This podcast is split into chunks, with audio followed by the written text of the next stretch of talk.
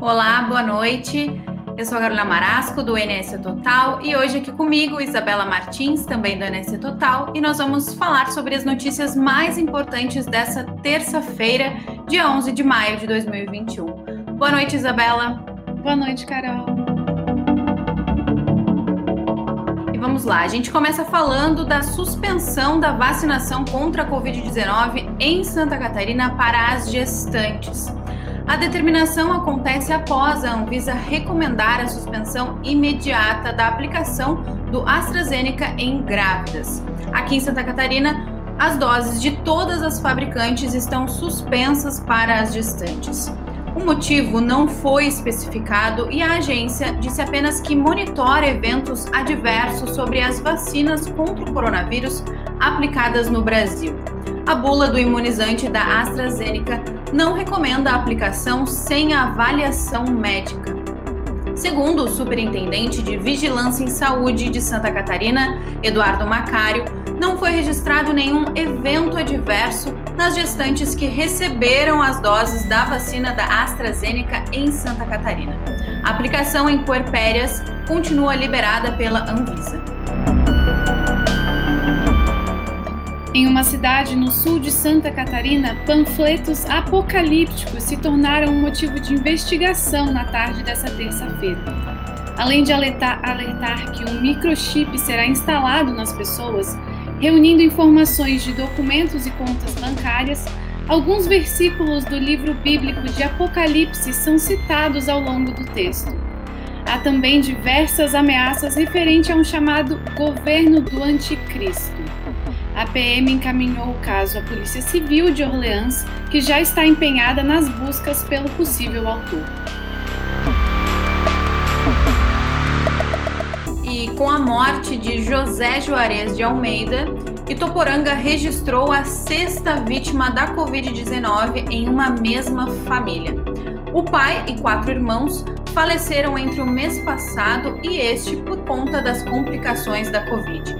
A equipe médica que cuidou de José tentou um tratamento com capacete respiratório, método menos invasivo que a intubação convencional. Porém, depois de 14 dias na unidade de saúde, José não, resistiu e morreu.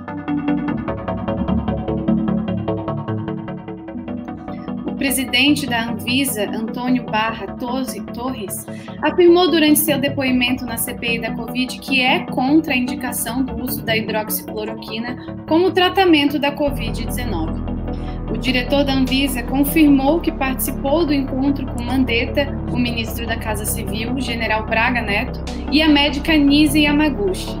Nele, a Nise Yamaguchi recomendava a alteração da bula da hidroxicloroquina e ele disse que teve uma reação deselegante à, à, sugestão, dizendo que a proposta vinda de uma pessoa física não tem cabimento, apenas a Anvisa pode fazer a alteração. É, e agora, uma semana após o atentado à creche em Saudades, em Santa Catarina, ao menos sete alunos morreram em um tiroteio em uma escola de Kazan, cidade na região central da Rússia. Outras 20 pessoas, 18 crianças e dois adultos foram hospitalizadas, informaram as autoridades regionais. Imagens divulgadas por testemunhas nas redes sociais mostram crianças e adolescentes pulando pela janela do edifício dessa escola de três andares para fugir do tiroteio. As forças de segurança prenderam um jovem de 19 anos apontado como atirador. Como resposta, o presidente russo Vladimir Putin expressou pêsames às famílias e ordenou uma, uma revisão às regras de porte de armas no país. E para terminarmos, uma notícia boa. Florianópolis está há cinco dias sem registrar mortes por Covid-19. Os dados oficiais da Prefeitura de Florianópolis e do governo do estado mostram que os últimos óbitos ocorreram no dia 6 de maio. Porém, como novos casos de dias anteriores podem ser confirmados em dias seguintes, há chance de o sistema ser atualizado nessa semana com eventuais mortes pela doença. Acompanhe o NSC Total para ficar dentro das principais notícias de Santa Catarina.